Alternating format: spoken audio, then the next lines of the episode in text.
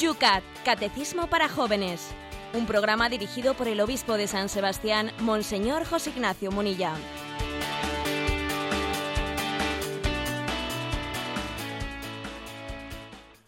Buenos días amigos del Yucat. Comenzamos una mañana más este espacio de radio que con la ayuda del obispo de San Sebastián queremos todos los días llevar a donde te encuentres de vacaciones, trabajando, camino de o por lo menos estés donde estés, que puedas recibir un poco de formación en este formato juvenil que nos dejó la Jornada Mundial de la Juventud.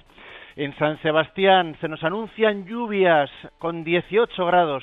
Por Madrid, Rocío, buenos días. ¿Cómo está el tiempo? Buenos días. Pues mucho sol de momento, aunque luego se nublará, y 22 grados subiendo la temperatura del verano y madre mía también qué noticias nos llegan. Buenos días, José Ignacio. Sí, en estos días, la verdad es hoy, hoy vamos a estar muy unidos con nuestros hermanos eh, cristianos de lugares en los que están pues viviendo situaciones muy complicadas, como son Siria y como es también Egipto. Ayer conocíamos un hecho terrible, que fue la decapitación de un sacerdote en Siria y además grabada en un vídeo que se difunde por YouTube, ¿eh? un auténtico espectáculo ver cómo, como un sacerdote cristiano católico católico es decapitado.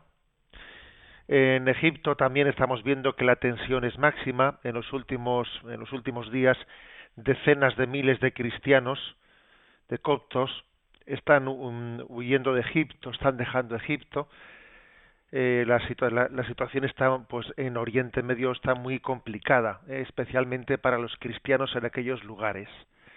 Vamos a mm, orar por ellos. Os invito a todos a que el programa de hoy a que la jornada de hoy nuestras oraciones y sacrificios los unamos los ofrezcamos por ellos porque igual no somos conscientes eh, de que hay muchísimos lugares en los que todavía no existe la libertad religiosa y la verdad es que creo que Oriente Medio es un lugar especialmente afectado ¿no? por ese por ese fanatismo que tanto daño hace.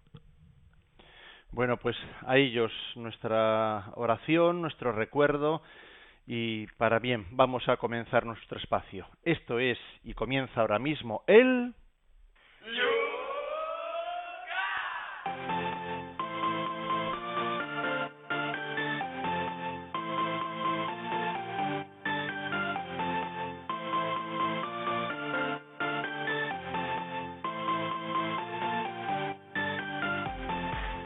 Comenzamos el programa como todos los días mirando esas preguntas que nos quedan ahí pendientes.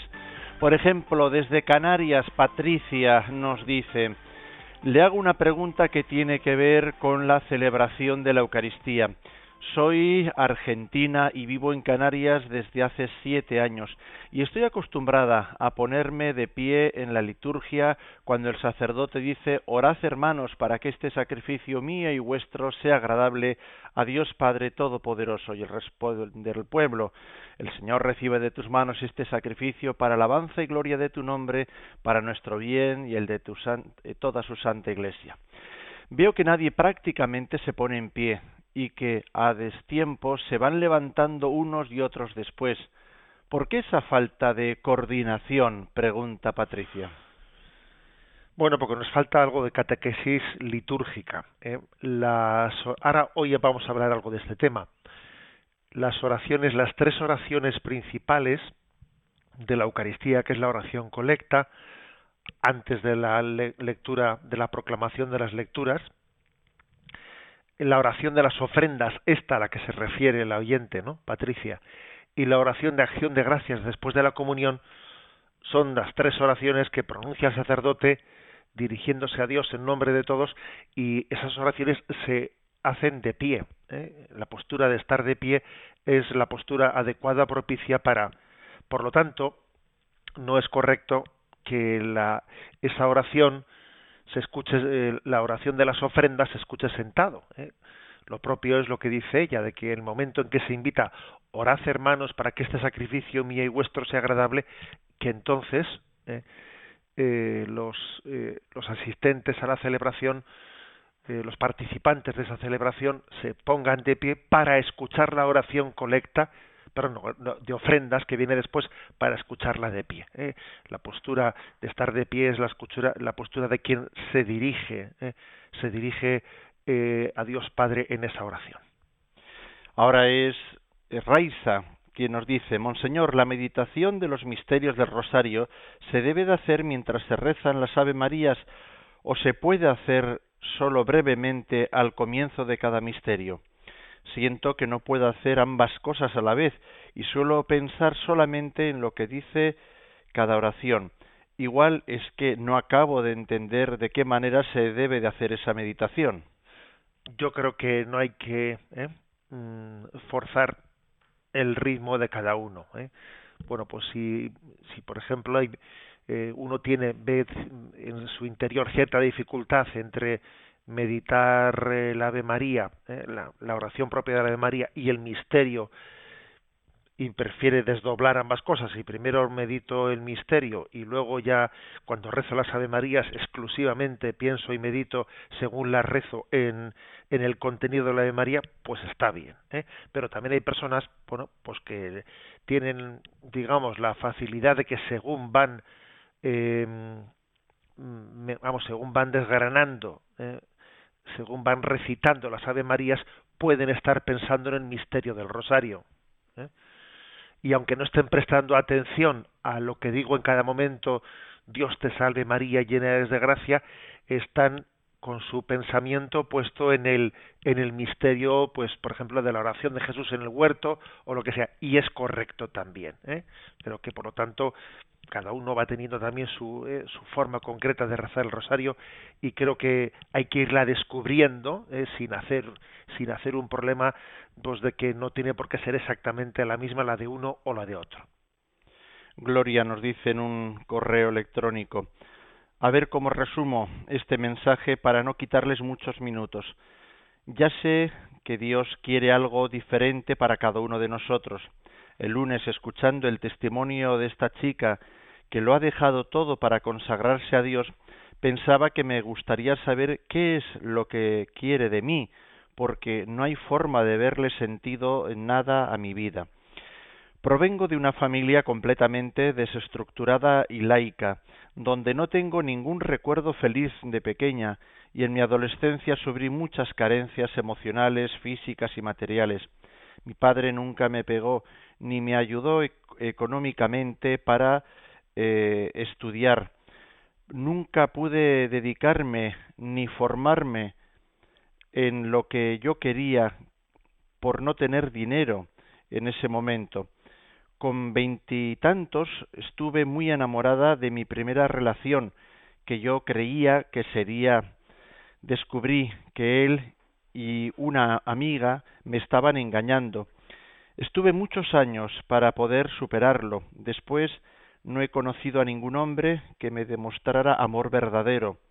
Todas eran relaciones superficiales con personas ateas. A la primera de cambio rompía cuando veía que me alejaban de Dios. Ahora me veo con cuarenta y seis años soltera, desde hace cinco sin trabajo. Tengo que vivir en casa de mis padres sin ninguna perspectiva de futuro ellos no se no se hablan desde hace más de diez años, viven en habitaciones diferentes. Hace dos años empecé con problemas de salud que cada vez se están complicando de una forma que no me permiten en absoluto llevar una vida normal. Siento un vacío muy grande porque no he encontrado mi sitio en este mundo. No tengo familia propia, trabajo, dinero, hijos, ahora ya ni puedo salir a la calle porque no puedo eh, dormir de noche y sufro de colitis crónica. No tengo energía para nada. ¿Qué puedo hacer? pregunta. Le pido a Dios que me ayude, pero no veo luz en el camino. Muchas gracias por todo, Gloria. Bueno, pues eh, la verdad es que el, el hecho de que Gloria haya escrito su testimonio, ¿no? A raíz de pues de que el lunes pues otra oyente del programa pues se despidió de nosotros porque iba a iniciar pues pues un proceso de vida religiosa, marchaba a América, comenzaba su vida. Y claro, pues yo comprendo perfectamente que a Gloria, al haber escuchado aquel testimonio, que era, por cierto, de una joven, pues muy, vamos, jovencita de 24 años, quiero recordar, que era un proceso muy, digamos, eh, rápido de discernimiento de una vocación y mm, después de que más o menos la vida, entre comillas, ¿no? Le había ido bien, eh, había, pues, tenido trabajo, eh, novio, etcétera, y lo dejaba y se marchaba, sin embargo, ¿no? Sin embargo, a pesar de haberlo tenido todo, lo dejaba y se iba a la vida religiosa. Bueno, y me imagino que Gloria, al escuchar aquel testimonio, diría, bueno, aquí no hay no hay quien se aclare, no hay quien remate un poco su vida, porque esta joven, pues un poco lo tenía todo y sin embargo se sentía con, como que no era para qué para ella, ¿no? Eso y lo dejó todo y se marchó y se ha marchado pues a una experiencia de vida religiosa, ¿no? A ver si Dios le quiere como, como religiosa. Y aquí estoy yo, que no sé ni exactamente, bueno, por lo menos esa joven sabe, ¿no? O por lo menos está buscando lo que Dios quiere de ella, pero yo aquí dando tumbos, o sea, no, no, no, he rematado nada en mi vida, eh, encima, eh, pues eh, tuve que vivir la herida tan grande de que una, un chico al que quise me fue infiel y luego luego nadie me ha tomado en serio en el amor en la vida y y ahora no ahora no tengo ni salud y no tengo trabajo y, y una situación familiar en la que no no tengo un hogar eh, en el que hay calor eh, calor de hogar etcétera etcétera no bueno y entonces qué, qué pinto yo en esta vida no qué, qué quiere Dios de mí en esta vida qué puedo hacer bueno la verdad es que es impresionante porque fijaros que que una cosa es una cosa es que nosotros expliquemos el catecismo, expliquemos la doctrina, y otra cosa es que después seamos capaces de concretar en nuestra vida, de traducir en nuestra vida, de encarnar en nuestra vida la historia de salvación que Dios tiene para cada uno de nosotros.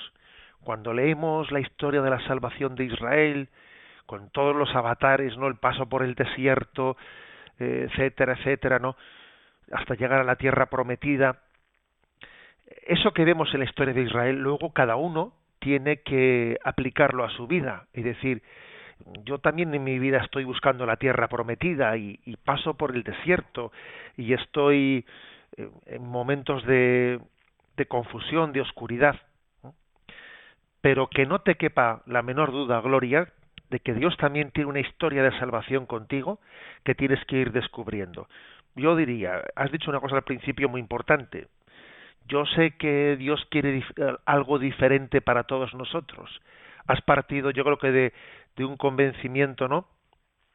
Que es muy importante. Tu historia no tiene por qué ser ni parecida eh, ni nada, ni, ni copiada con, con, la de nadie. No, no envidies otras historias, no las envidias, ¿no? Abraza la situación de tu vida, abrázala, porque de abrazar la situación de tu vida viene también el poder descubrir en ella, ¿no? Eh, lo que Dios quiere de ti. Es una situación de despojamiento y creo que en medio de ese despojamiento estás llamada a ser en medio de tu familia, del hogar, que tiene esa situación de frialdad entre unos padres que no se hablan y viven allí en dos habitaciones diferentes, etcétera, estás llamada a ser un testimonio de calor de vida en ese en ese hogar, a pesar de que te falte la salud, ¿no? Estás llamada a poner el calor de amor en, en tu en, el hogar. Tú quizás seas el instrumento elegido por Dios para ser el punto de conexión entre tus padres. ¿Mm? posiblemente Dios esté pensando en ti como instrumento, ¿no? Para que en tu familia pueda volver un calor, ¿eh? un calor de hogar que nunca hubo. ¿eh? Luego, céntrate en ello, ¿eh? céntrate en ello y al mismo tiempo confía mucho en la oración de intercesión y en el ofrecimiento de tu situación por tu familia y por toda la iglesia. ¿eh? Hoy hemos comenzado el programa ofreciéndolo por los cristianos de Siria y los de Egipto que lo están pasando, pero vamos, no, están al borde de, ¿eh? de, de una situación de exterminio.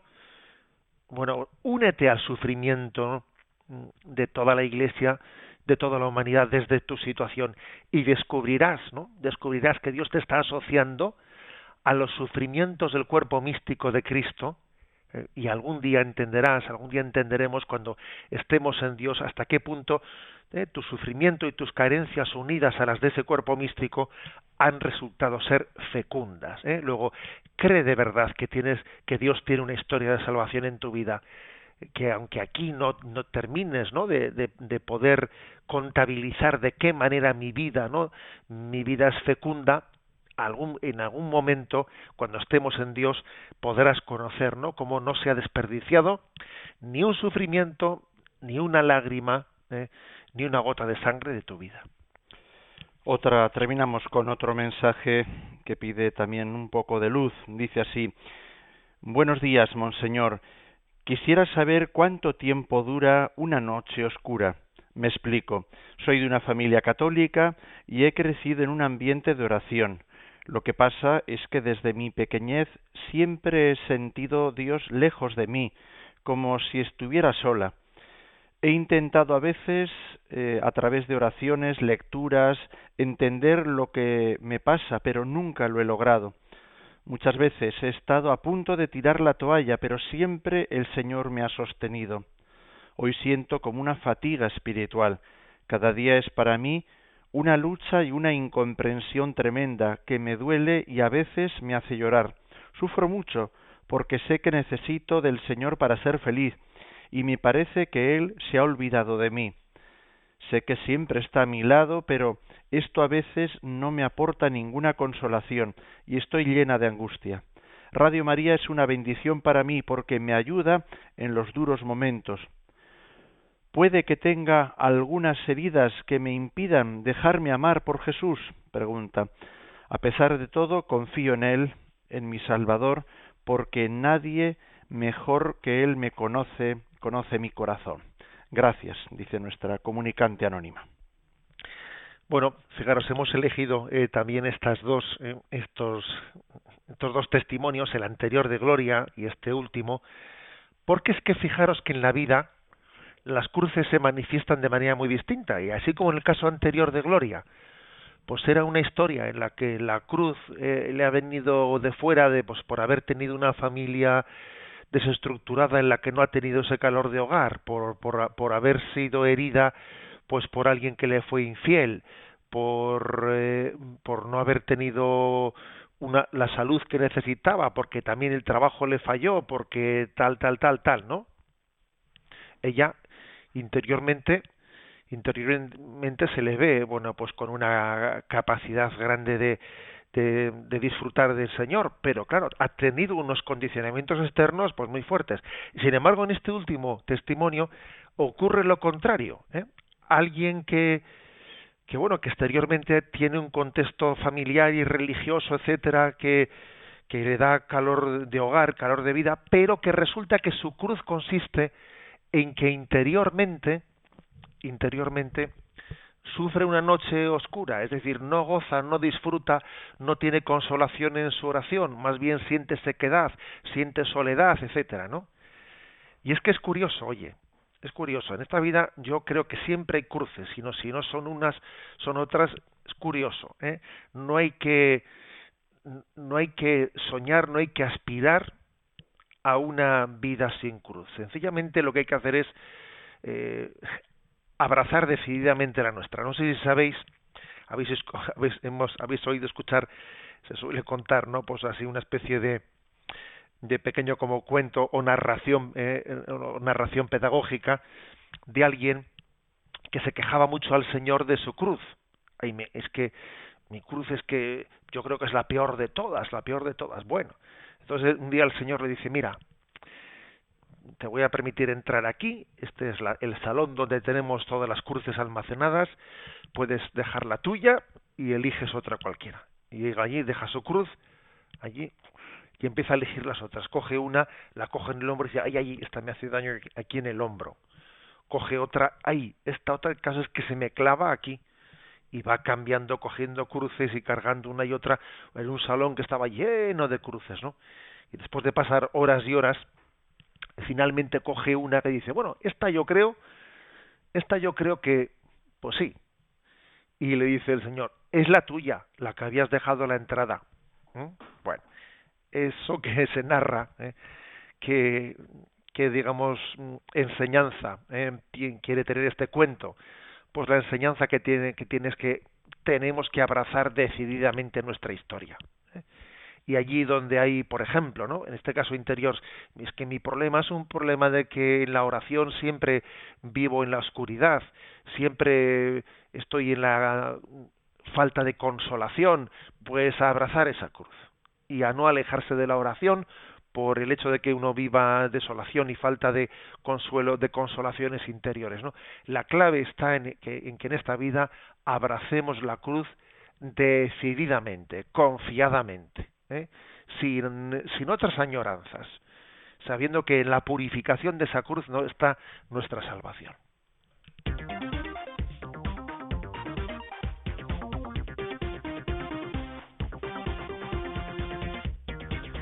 Son las 8 y 21 minutos, 7 y 21 en las Islas Canarias.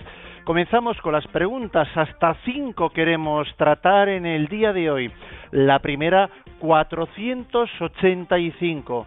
¿Por qué debemos adorar a Dios? Pregunta el Yucat.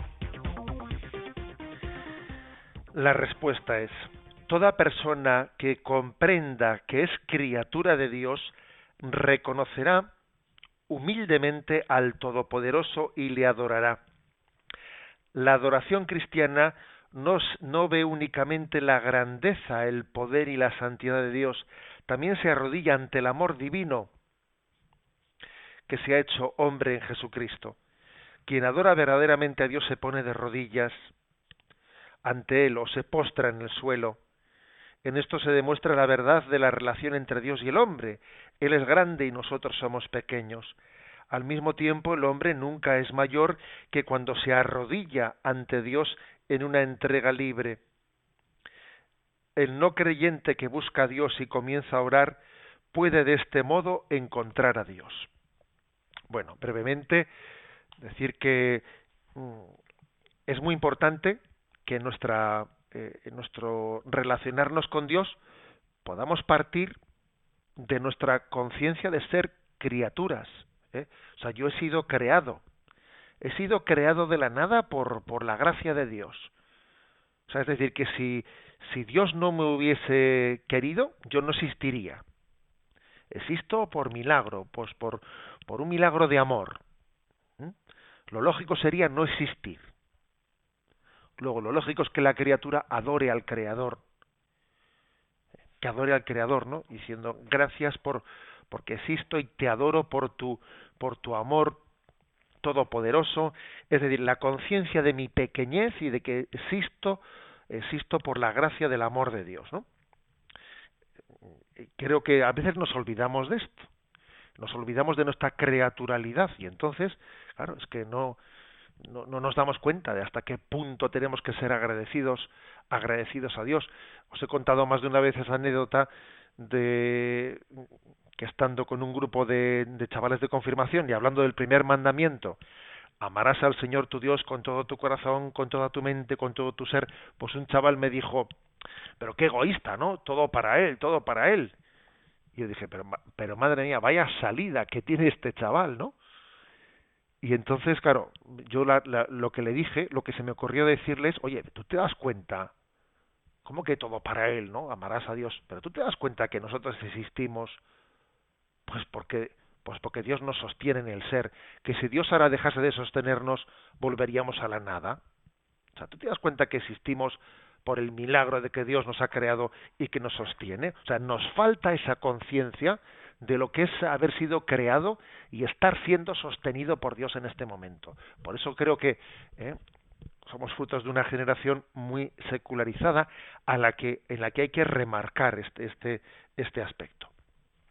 Al mismo tiempo, fijaros, eh, lo, que es impresionante es que adorar, adorar, eh, esto lo decía em, Benedicto XVI en una catequesis que dio en Colonia en la Jornada Mundial de la Juventud. Y hablaba él de que, mm, de que la palabra adoración, según se coja su raíz griega o su raíz latina, significa dos cosas que son complementarias. ¿eh? En su raíz eh, griega, la palabra adoración es sometimiento, es proskinesis, ¿eh? es sometimiento, pero su raíz latina, adoracio, es un beso, un beso, eh, un beso de amor. O sea que son dos cosas complementarias. La adoración en griego es el sometimiento a lo que es inmensamente superior a mí, pero su raíz latina es un beso de amor. Y fijaros, ¿no? los, dos aspectos son verdad. Adoramos a quien es infinitamente superior, pero a su vez está tan cerca que podemos recibir su beso de amor. Esta es quizás, ¿no? Yo creo que es la, la, reflexión primera. Luego aquí se nos insiste que hay posturas corporales, de las cuales hablaremos ahora, pero las posturas corporales de, de arrodillarse o postrarse en el suelo son las que más expresan pues este, este acto de adoración.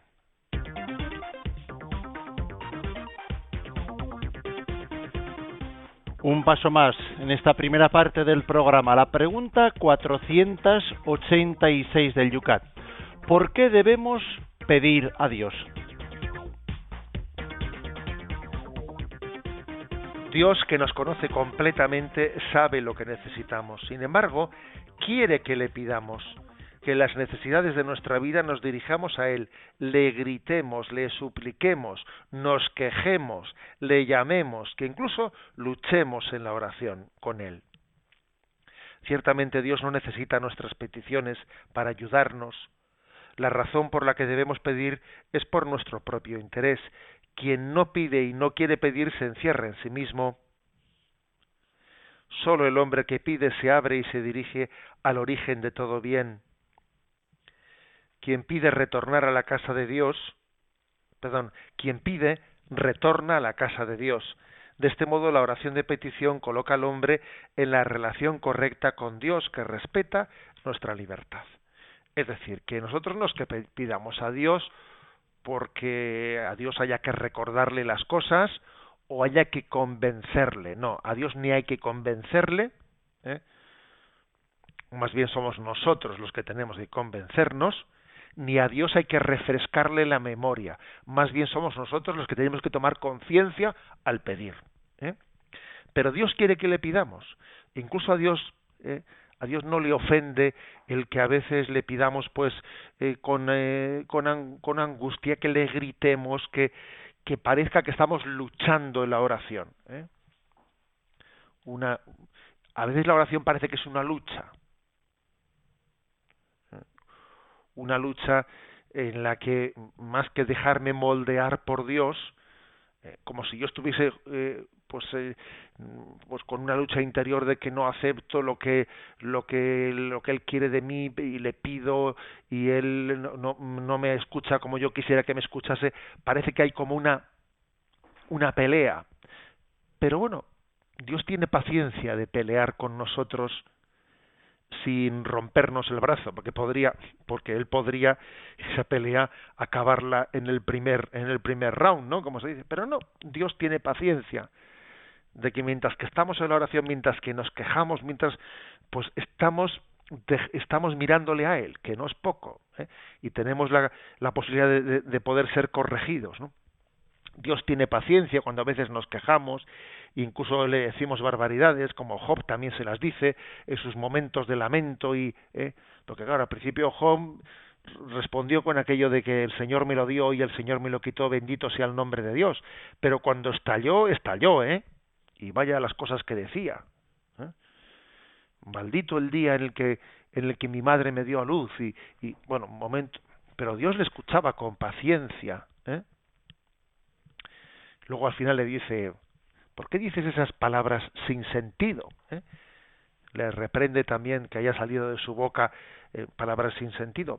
Pero Dios tuvo paciencia de aguantarle el momento de la explosión para que finalmente uno ha estado peleando con Dios y al final se da cuenta de que yo lo que tengo que hacer es dejar que Dios me moldee. ¿eh? O sea que es que la, la oración de petición tiene un beneficio muy bueno y es que hace que nos dirijamos a quien tenemos que dirigirnos, que es a Dios. Y finalmente será Él el que nos moldee el, que moldee nuestro corazón conforme a su voluntad. ¿no? Este es lo, esencial y lo, y, lo sustancial de la, de la oración de petición. Esta pregunta 486 tiene está como desdoblada. Tiene un segundo apartado en el cual pregunta ¿qué expresan los cristianos mientras mediante las diferentes posturas de la oración? Con el lenguaje del cuerpo los cristianos ponen su vida ante Dios. Se postran ante Dios, unen sus manos en la oración o las extienden, hacen la genuflexión o se arrodillan ante el Santísimo Sacramento, escuchan el Evangelio de pie, meditan sentados. La postura de estar de pie ante Dios expresa respeto. Uno se pone de pie cuando entra alguien de más categoría y al mismo tiempo atención y disponibilidad. Uno está dispuesto a ponerse inmediatamente en camino.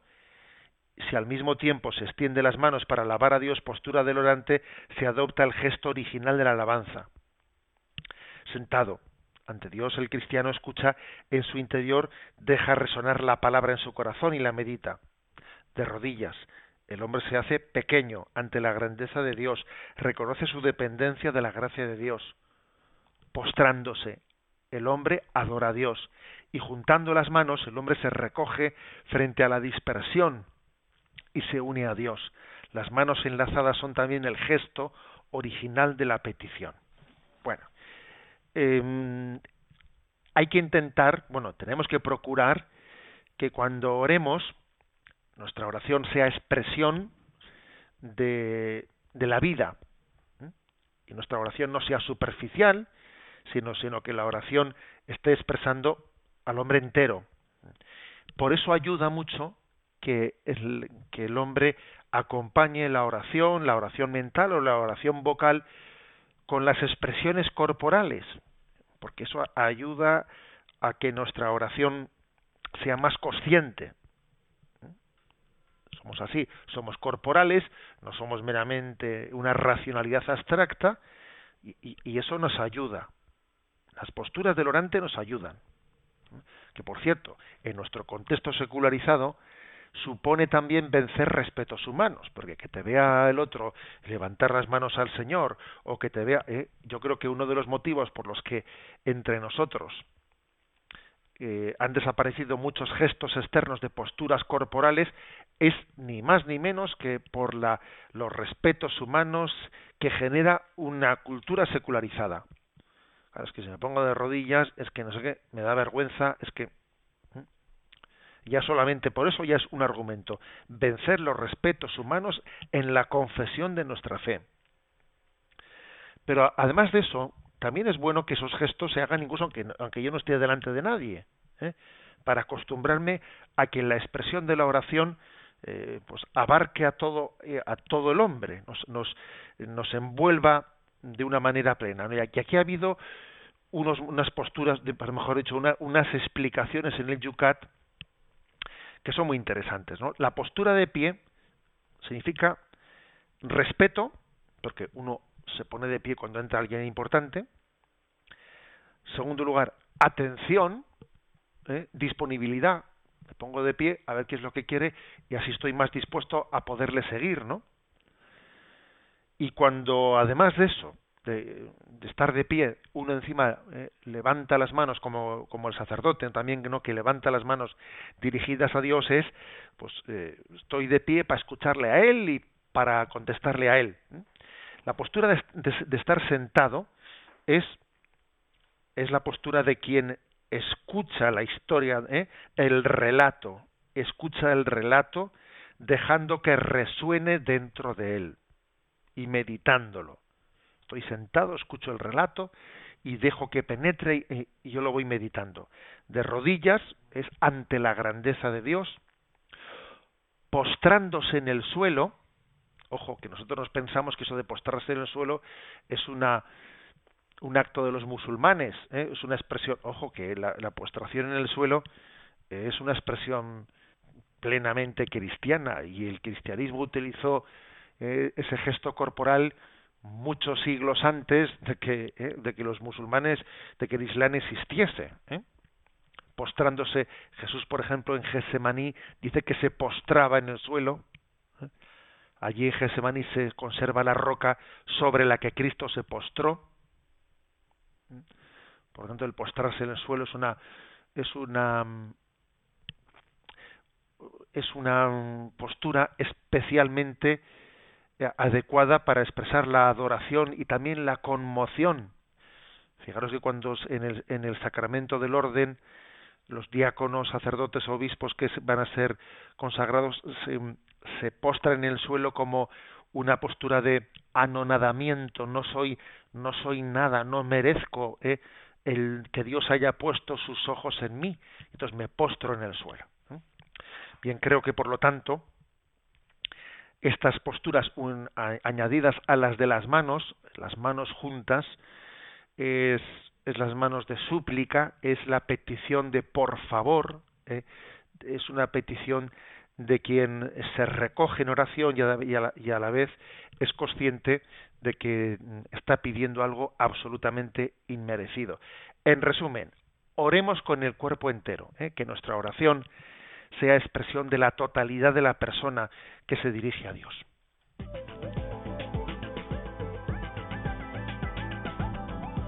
Ocho y treinta y seis minutos, siete y treinta y seis minutos en las Islas Canarias.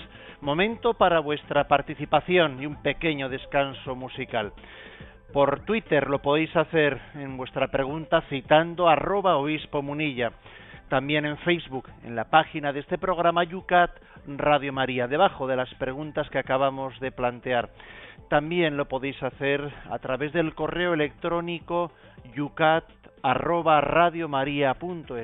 y también atendemos el teléfono.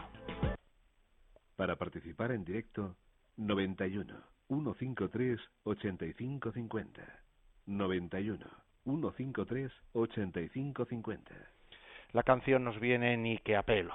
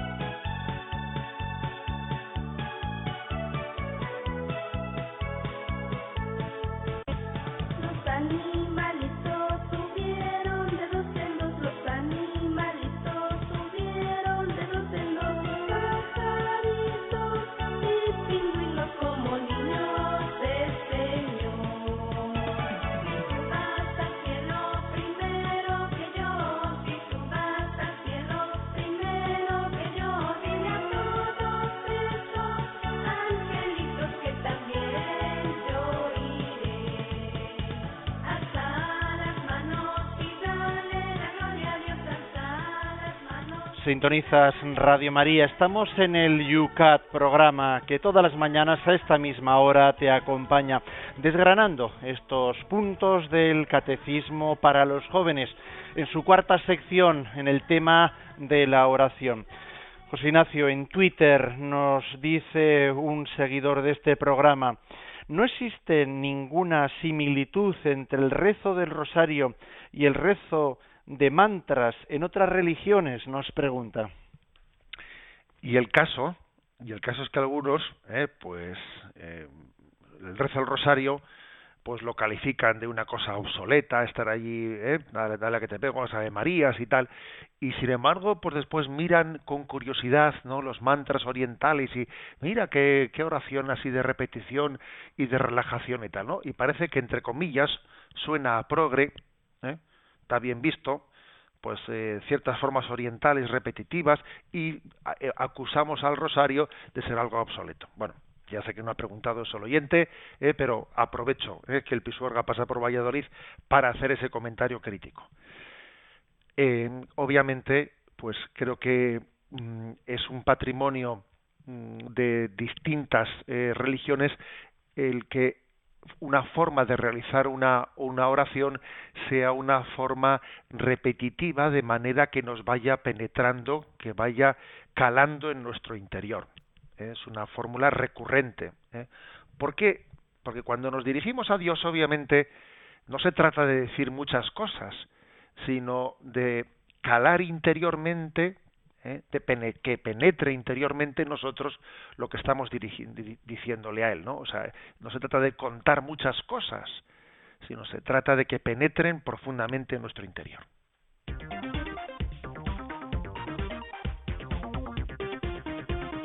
Volveremos al final del programa a las preguntas de los oyentes, si nos da tiempo, porque tenemos todavía otras tres pendientes. La 487 dice, ¿por qué debemos pedir a Dios por otras personas?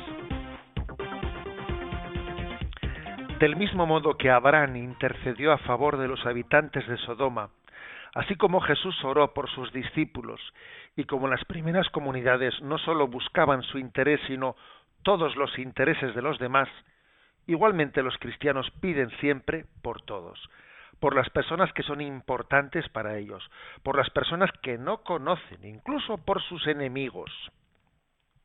Cuanto más aprende un hombre a rezar, tanto más profundamente experimenta que pertenece a una familia espiritual, por medio de la cual la fuerza de la oración se hace eficaz con toda mi preocupación por las personas a las que amo, estoy en el centro de la familia humana.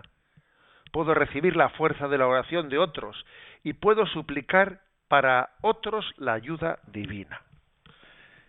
Es muy sanador ¿eh? el que nuestra oración de petición sea intercesora por los demás. Es muy sanador. Pues porque el Evangelio no solo nos dice pedid y se os dará, también nos dice que nos olvidemos de nosotros mismos. ¿eh? El que quiera seguirme, que se olvide de sí mismo, tome su cruz y me siga. O sea que en ese olvido de nosotros mismos, la clave está, es imposible olvidarse de uno mismo si no tiene preocupación por los demás. Porque ¿eh? nuestra preocupación, nuestra atención tiene que estar en algo para que uno esté olvidado de sí mismo en el sentido evangélico de la palabra, ¿eh? pues lo importante es que en su corazón quepan todos y que pueda decir con San Pablo, ¿no? Quien sufre sin que yo no sufra con él, quien ríe sin que yo no ría con él. O sea, hacer nuestras las necesidades de la humanidad, compartir sus aspiraciones, ¿no? no ser egocéntricos, no, no reducirnos a nuestra burbuja, entonces, eh, el, hecho de que tengamos esa capacidad de, de participar de, de pues, por ejemplo, de las misiones, de su sufrimiento y sus desalegrías, por los que sufren, por las almas del purgatorio, de las cuales nos olvidamos mucho, etcétera. Eso es muy sanador y nos introduce en el cuerpo místico de la Iglesia. ¿eh? Es que la oración nos da la capacidad de conectar, de conectar pues con todas las necesidades del cuerpo místico. A veces uno dice, ¿qué hago yo aquí? ¿Eh? Hemos tenido también una oyente que nos ha hecho esa pregunta, ¿no? Por una historia dura, dura de, de, haber tenido en su vida muchos impedimentos, ¿no? Y luego encima ahora la falta de salud, etcétera. ¿Y qué hago yo aquí?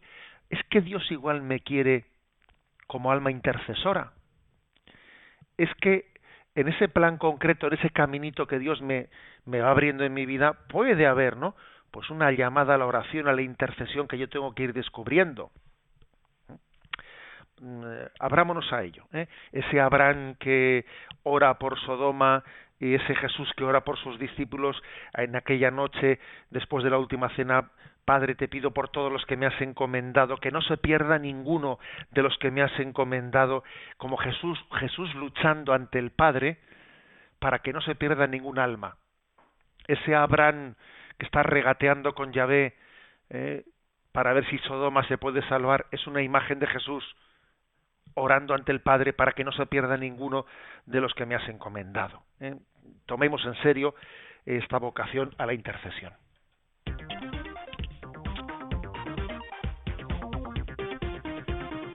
Ocho y cuarenta y cinco minutos, siete y cuarenta y cinco las Islas Canarias. Pregunta 488 del Yucat. ¿Por qué debemos dar gracias a Dios? Todo lo que somos y todo lo que tenemos viene de Dios. San Pablo dice, ¿tienes algo que no hayas recibido? Dar gracias a Dios, el dador de todo bien, nos hace felices. La mayor oración de acción de gracias es la Eucaristía, en griego, acción de gracias, en la que Jesús toma pan y vino para ofrecer en ellos a Dios toda la creación transformada. Toda acción de gracias de los cristianos es unión con la gran oración de acción de gracias de Jesús, porque también nosotros somos transformados y redimidos en Jesús. Así pues, así podemos estar agradecidos desde el hondo del corazón y decírselo a Dios de muchas maneras. Mm, ¿Qué tengo yo que no haya recibido? Pero si todo es don, si todo es gracia, si todo es gracia. Esa reflexión de San Pablo es importantísima, ¿no? ¿Qué tengo yo que no haya recibido? A ver, fíjate, si, si en tu vida todo te ha sido dado por una u otro, otro conducto. ¿Qué tengo yo que no haya recibido? ¿Eh? Una de las expresiones eh, más, yo diría, blasfemas, que a veces se, se oyen por ahí, ¿eh? Eh, a veces hay personas que dicen, ¿no? Mostrando una insensibilidad increíble, dicen, a mí nadie me ha regalado nada, yo todo me lo he tenido que mm, conseguir por mis... Yo cuando a alguien le escucho decir eso, a mí nadie me ha regalado nada, yo todo he tenido que hacerlo. A ver, un momento, un momento. Es que tú no te das cuenta que el hecho de que hayas tenido la capacidad de luchar en la vida ha sido ya un regalo. Esa expresión tan soberbia de a mí nadie me ha, me ha regalado nada es una insensibilidad muy grande para caer en cuenta de que lo que yo he podido esforzarme y lo que yo he podido luchar ha sido también un don, ha sido también un don. Un don no solo es que ahí tengas alguien te haya dado un pescado, también es el don de que hayas tenido las cualidades de coger una caña y pescar. Es que también eso es un don, incluso superior al que alguien te haya dado un pescado por eso la, sensibilidad. ¿eh? Yo creo que el que no tiene capacidad de agradecer no es feliz. ¿eh? Decía Chesterton eh, en su intuición habitual, decía, uno de los momentos más duros de la vida del ateo es cuando ha vivido un acontecimiento maravilloso en su vida y no sabe a quién darle gracias. Tú imagínate, ¿no? Que una, persona atea tenga un niño y, claro, el ser padre ser padre especialmente por primera vez y, y, ver que la vida es un pues es un milagro, no es maravillosa, ¿no? Y claro, no cree en Dios y, y no sabe a quién agradecérselo. Siente como el como que esto es demasiado grande para ver, ¿eh? para ser mío, o sea, para que haya nacido de mí, pero no sé a quién agradecérselo. ¿eh? Por eso en la acción de gracias nos hace felices porque es caer en cuenta de, de, quién viene el regalo, ¿eh? de quién viene el regalo. Si no, uno está rodeado de dones, pero no percibe la fuente de los dones. Es muy importante, ¿no? Es muy importante conocer la fuente de los dones. Si no, eres muy inconsciente. Me habéis escuchado también ese ejemplo que he utilizado en varias ocasiones de decir, bueno, tú imagínate que alguien te regala un ramo de flores, está bien, ¿eh? qué bonito es, oye, este ramo de flores, qué bonito, ¿no? Sí, no sé, alguien me lo ha traído y me lo han traído de la tienda. Bueno, pero ¿quién te lo ha dado? No sé. ¿Cómo que no sabes? ¿No tenía el ramo de flores alguna tarjeta? Sí, pero la tiré, no la leí. Pero hombre, cuando te, alguien te, te, regala un ramo de flores, lo importante es la tarjeta. Oye, coge la tarjeta, porque la tarjeta es quién te lo ha mandado y con qué intención te lo ha mandado. O sea, por, por no seas bruto. Es que lo importante del ramo de flores no solo son las flores en sí, sino eh, la persona que te las ha enviado y, lo que eso expresa. A ver si está alguien enamorado de ti y tú no te has dado cuenta. Algo así pasa cuando nosotros estamos recibiendo materialmente dones y no caemos en cuenta por la oración de acción de gracias de, de, de dónde proceden y que hay una intencionalidad de amor en esos dones, ¿no? La oración de acción de gracias es básica, ¿no? Para que seamos felices, reconociendo que estamos rodeados de amor y de cariño. Igual no nos hemos dado cuenta. Es que a nuestro alrededor hay muchos detalles de cariño y yo igual no los aprecio.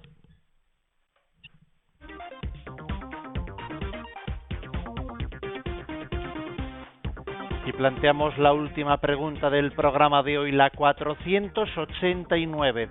¿Qué quiere decir alabar a Dios? Dios no necesita ningún aplauso, pero nosotros necesitamos expresar espontáneamente nuestra alegría en Dios y nuestro gozo en el corazón. Alabamos a Dios porque existe y porque es bueno. Con ello nos unimos ya a la alabanza eterna de los ángeles y los santos en el cielo. Bueno, está, está bien planteado esto de que, a ver, Dios no necesita de ningún aplauso, ¿eh? O sea, no se te creas tú que la oración de alabanza es porque a Dios le dice, oye, llevas mucho tiempo sin aplaudirme. ¿eh? Para animarle un poco. Eso, ¿eh? o sea, a veces no, es que hacemos una caricatura de las cosas. Por ejemplo, cuando dice San Ignacio de Loyola, el hombre ha sido creado para dar gloria a Dios a ver, no pienses que, que, dar gloria a Dios es darle algo que Él no tiene. A ver, Dios lo tiene todo. Entonces, no, hagamos una caricatura. Alabarle a Dios no es darle algo, un aplauso que Él lo necesite. ¿eh? Si es que en el fondo es, eh, es nosotros somos los que lo necesitamos, no Él. Se lo dirijo a Él, pero el beneficiado soy yo. ¿eh? Soy yo porque al hacerlo, estoy cayendo en cuenta de su existencia y de su bondad. Eh, así es, ¿no? Toda alabanza dirigida a Dios, en el fondo es eh, ordenar la vida y de alguna manera finalizar la vida sabiendo cuál es la meta de esa vida. Luego a mí me hace un gran favor el alabar a Dios porque es caer en cuenta de para qué he sido creado y caer en cuenta de qué finalidad tiene mi vida la oración eterna de los ángeles y de todos aquellos que están en el cielo es una oración de alabanza. Es que ante Dios, ante su bondad y su inmensidad, pues no se puede hacer otra oración sino la de alabanza, ¿no? Qué grande es Dios, qué bueno es Dios, qué infinita su misericordia, ¿no?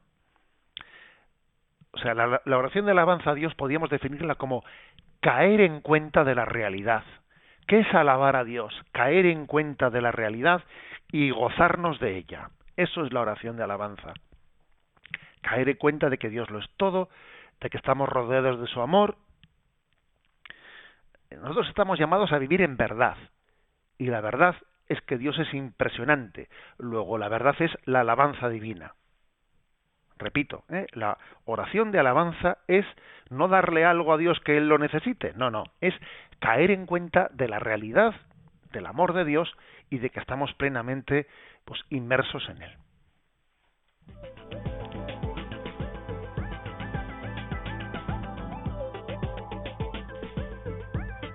Ocho y cincuenta y cuatro minutos, siete y cincuenta y cuatro para nuestros amigos canarios.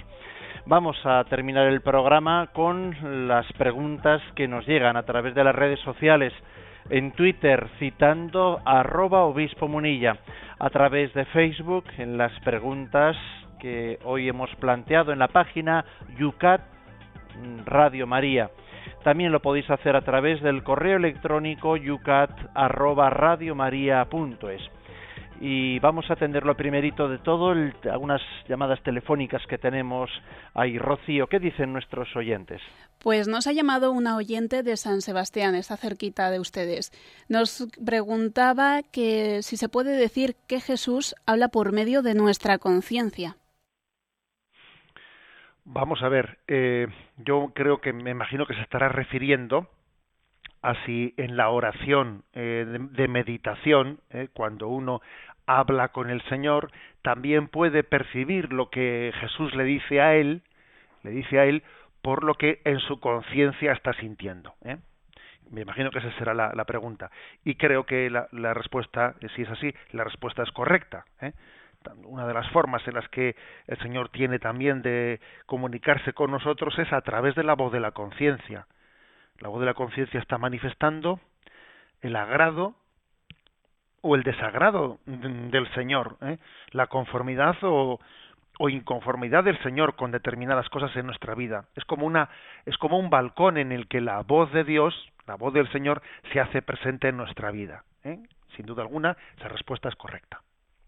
Veo tanto por el Facebook lo hace en Facebook Rosa, plantea una pregunta y un correo electrónico acaba de llegar de Marta. Preguntan por lo mismo desde dos puntos de vista distintos. Por ejemplo, Marta nos dice, buenos días, ¿por qué los protestantes nunca se arrodillan? No lo entiendo, gracias, dice Marta. Y en Facebook eh, va la misma pregunta en torno a la adoración. Rosa dice, ¿por qué ahora la gente no se arrodilla en la consagración? Antes solo las personas mayores o impedidas permanecían de pie y el sacerdote invitaba al pueblo a arrodillarse, pero ahora nada de nada. Es más, permanecen sentados y los sacerdotes no dicen nada. Eh, ¿No es esto una falta grave de respeto?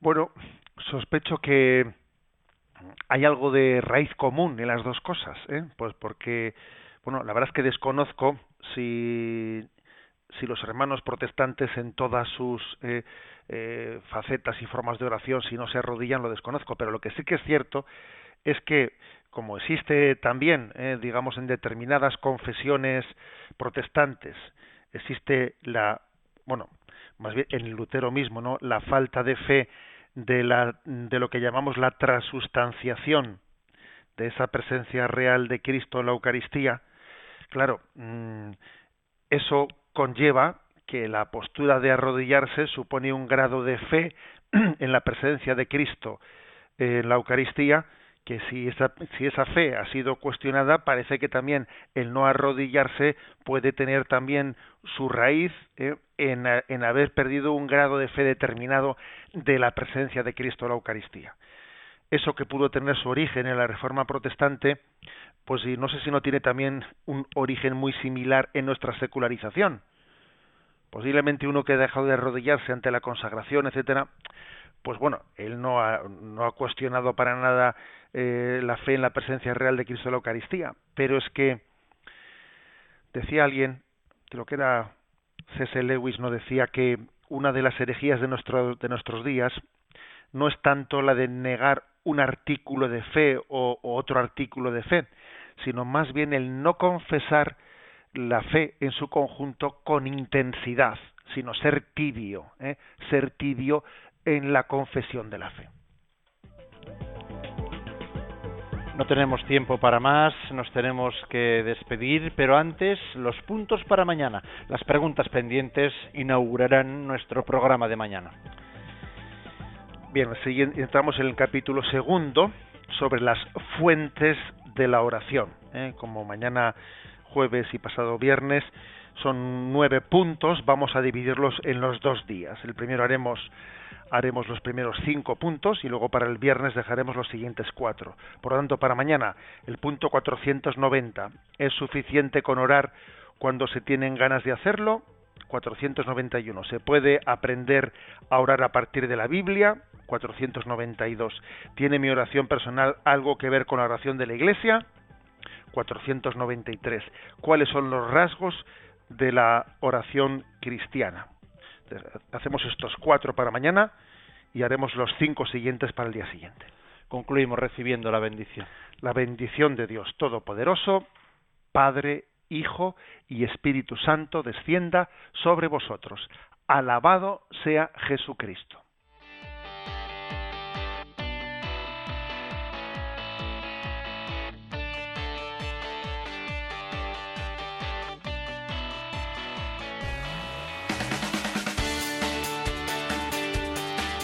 Y así finaliza en Radio María Yucat, un programa dirigido por el obispo de San Sebastián, Monseñor José Ignacio Monilla.